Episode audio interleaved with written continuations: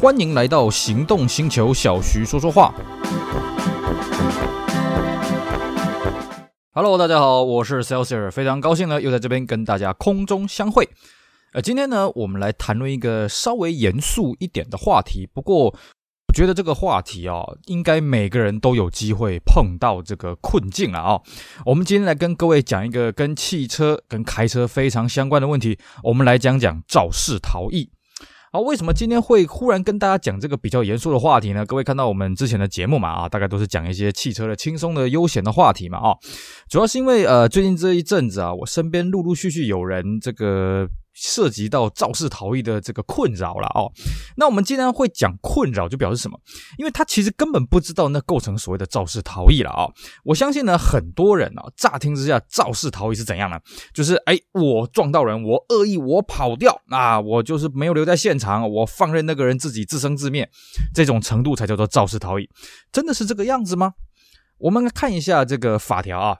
肇事逃逸罪了，主要是这个刑法的一百八十五条之四的规定啊，驾驶动力交通工具肇事，致人死伤而逃逸者，哦，这就是所谓的肇事逃逸了啊。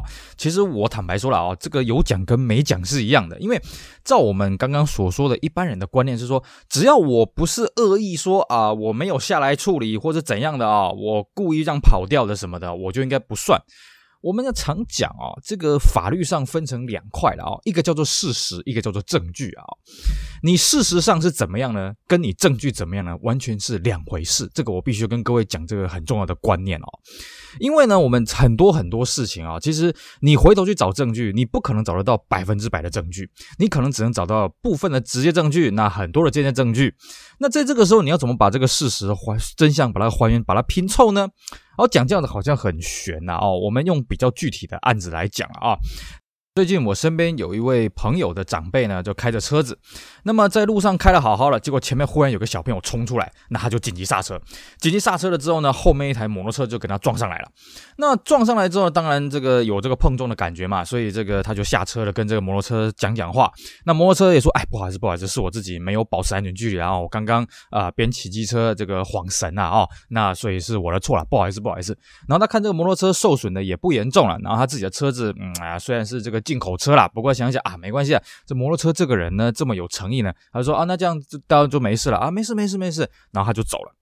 走了之后三天，他就接到警察的电话了，哎，先生，您涉及肇事逃逸哦，啊，这个有摩托车骑士声称，哎，你撞到他之后呢，然后你并没有什么下来关切什么的，你就跑掉了。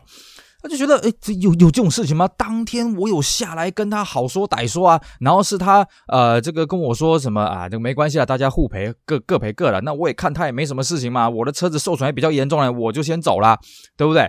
问题来了，你的证据是什么呢？我们常说了啊，这个车子有所谓的行车记录器嘛，对不对？可是像我们跟各各位讲这个案子啊。它是在车尾发生的啊，我们相信呢，一般在车头的行车记录器呢，你应该会录到声音了。你车尾啊，就算你有装行车记录器，一般车尾的行车记录器也是没有录音的啦啊。那你要靠车头行车记录器去录到你下车坐在车尾的声音，我觉得这是很困难的。更重要是什么？哦，它那个地方正好是这个马路的中间，所以也没有店家的这个监视画面拍得到啊，就随便这个摩托车骑士自己讲啊。那摩托车骑士他的证明怎么证明？他非常简单。我的摩托车上面有你汽车的车漆，而且跟你汽车的破损的痕迹是一致的，所以这个时候呢，他就造成一个很大的问题是什么？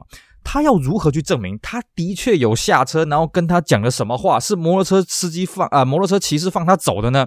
哇，这个就非常的头大了啊！坦白说了。这还不是我们遇过最棘手的状况了。最棘手状况是什么呢？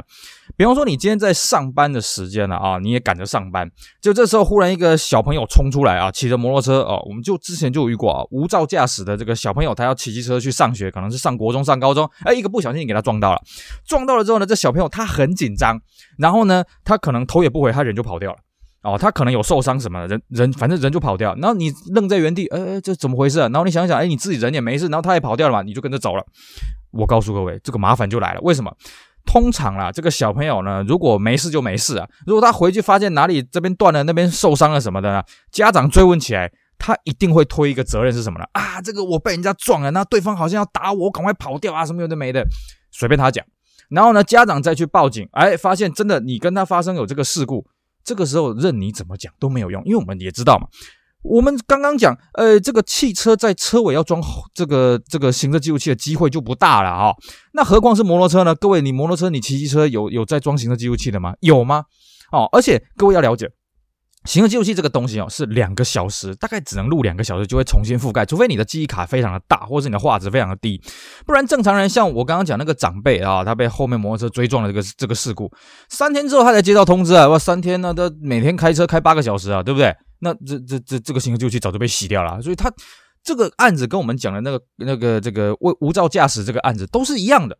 你没有办法去证明当时的情况是什么，所以这个时候呢，呃，通常这个警察或者是通常这个法院，他会比较偏向相信这些被害人的陈述。啊，因为第一个嘛，哦，他的确有跟你发生肇事嘛，啊，第二个是，呃，你有受，呃，他有受伤嘛，那你可能通常是你没有受伤了啊，所以这个时候做起来就非常非常麻烦，而且各位不要忘了啊，我们刚刚跟各位宣读了这个刑法一百八十五条之四的这个规定呢，不好意思，它是公诉罪，换句话说呢。对方啊，一旦告了你啊，就不能撤告了啊！警察必须侦办到底。那通常的警察就是跟你做做笔录，然后把你送去地检署，然后地检署呢就把你侦办了，也不是会说啊，你跟这个对方如果有和解啦什么有的没的呢，这个这个罪就被撤销。顶多是说啊，在我们的这个实实务上的经验了啊，顶顶多就是呃，你可能这个肇事责任啊，在肇事逃逸罪这边的罪责会降低，就是你被判处的这个处处罚的刑度会被降低而已。但是呢，你要如何证明你没有肇事逃逸的故意？这是一个非常非常头痛的事情了啊、哦！所以我才跟各位讲，你不要以为你自己遇不到啊、哦！真的，大家随随小朋友一点啊、哦！真的，大家倒霉一点，这个大家都有机会遇到了啊、哦！尤其是什么，像我讲的，你赶上课、赶上班，然后对方跟你不断道歉，对方说啊是我的错，是我的错，然后对方就跑了啊，或者说啊对方说啊没关系啊，不好意思啊，大人不计小人过啦，有的没的啊！你看对方这么有诚意啊，眼泪都快掉下来了啊，你就放对方走。其实这往往是开启另外一扇通往地狱之门的关键啊、好，那讲了这么多呢，那各位是不是觉得，而且心里面也怕怕，会不会哪一天轮到我啊？什么有的没的？是的，所以我们今天这一集的节目了啊、哦，虽然呃讲的有点沉重了啊、哦，不像我们之前那么轻松愉快，但是我们今天呢会告诉各位，你遇到这种情况你要怎么办啊、哦？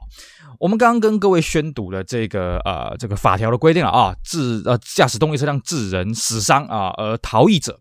那所谓逃逸的定义是什么？哦，我们刚刚看了法条，什么逃逸？呃，逃逸它它它并没有一个具体的规范啊。哦，那我们就正常的眼光，逃逸就是说我逃掉，我逸脱了啊，我让你追不到我，我让你找不到我。那有一些人呢，我之前也有遇过我车友，他很天真浪漫，觉得啊不会不会不会，他有记下我的车牌号码，所以他找得到我，我这样不算逃逸，不好意思，那不算数啊，因为车牌这个东西，你没有经过合法的程序，你是找不到这个车牌的主人的。所以呢，你如何要避免你变成肇事逃逸呢？其实有几个简单的方法了哦。首先第一个。互相留下联系方式，我要跟各位讲哈，你也一定要互相，你不要说啊，那这是我的名片啊，这个这个少林大力金刚腿啊，时代天堂广场上面，你不能这样子做，为什么呢？因为很简单，如果对方真的要呃这个说你是肇事逃逸，他可以说没有没有没有，你没有给我名片，请问你要怎么证明你确实有给他名片，他确实也收下来呢？这很难呐，是不是？所以呢，我才说要互相留下联系方式，为什么呢？你一定要。掌握到对方的联系方式，你才能证明你的确有留联系方式给对方。好，因为我这么讲了，两个素不相识的人在路上忽然交换手机，这是一件很奇怪的事情嘛，对不对？那我都会建议啊，其实一个最笨的方法是什么呢？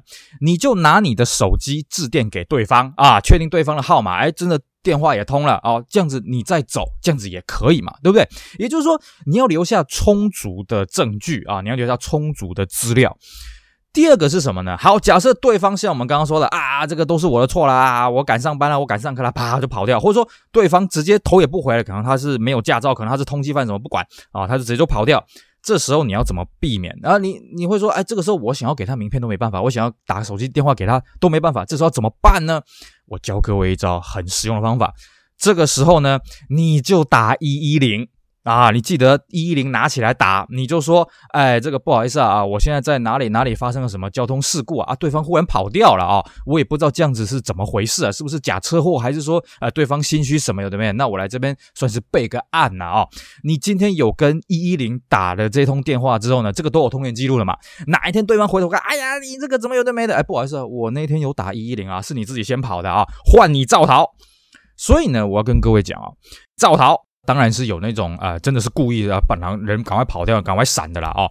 但是我们遇到很多那种就是很可怜，明明我就没有肇事逃逸的故意，我只是因为对方自己跑掉了，或者说对方说我可以先走了什么，我没有证据，结果我也构成肇事逃逸了啊。各位千万不要觉得说啊，好像这个时候就没你的事。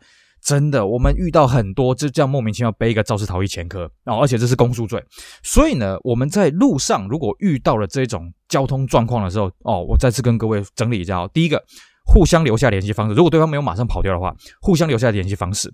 那第二个。对方直接跑掉的话呢，那赶快打一一零啊，做个备案的一个动作了啊。那这样子呢，才可以让你船过水有痕呐。你一定要留下一些蛛丝马迹，证明你真的没有肇事逃逸的故意。这样子你后面才不会那边哎呀跟人家有有理说不清，哎呀我那一天怎样怎样的，是他怎样怎样怎样的。我告诉各位啊，很多人都是翻脸不认人的啊。这个我们自自己在开车在路上啊，遇到的那种交通事故什么的，多少也是有些经验了啊。那只是正好这一阵子呢，哎，特别我觉得真的不知道为什么了啊，就是特别多身边的朋友比较倒霉，遇到这种肇事逃逸的这个问题了啊。而且这个真的它是个公诉罪，所以呢，它不能被和解而撤销而撤告，这是没有办法了。就算你跟对方和和解了啊，你自己认赔杀出了，不好意思，你还是要走完这整个肇事逃逸的这个调查，甚至是这个起诉的这个流程啊，非常的无助，非常的肮脏了啊。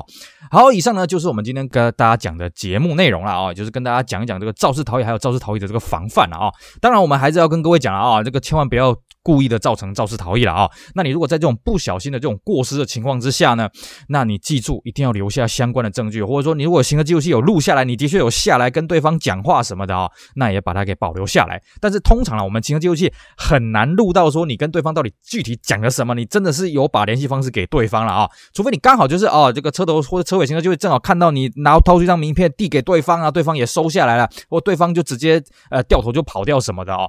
但是我个人还是觉得了。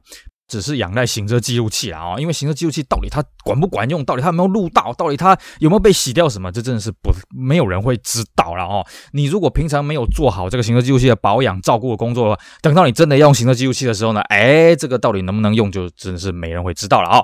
好，以上呢就是今天的节目内容，希望可以帮到各位，也希望建立大家呃这个正确的这个肇事后的这个 SOP 的处理了啊。当然，我们也希望各位平安驾驶，尽量不要发生交通事故了啊。好，我们今天的节目就做到这里啊，希望大家会喜欢。我是 Celsius，我们下回再聊喽，拜拜。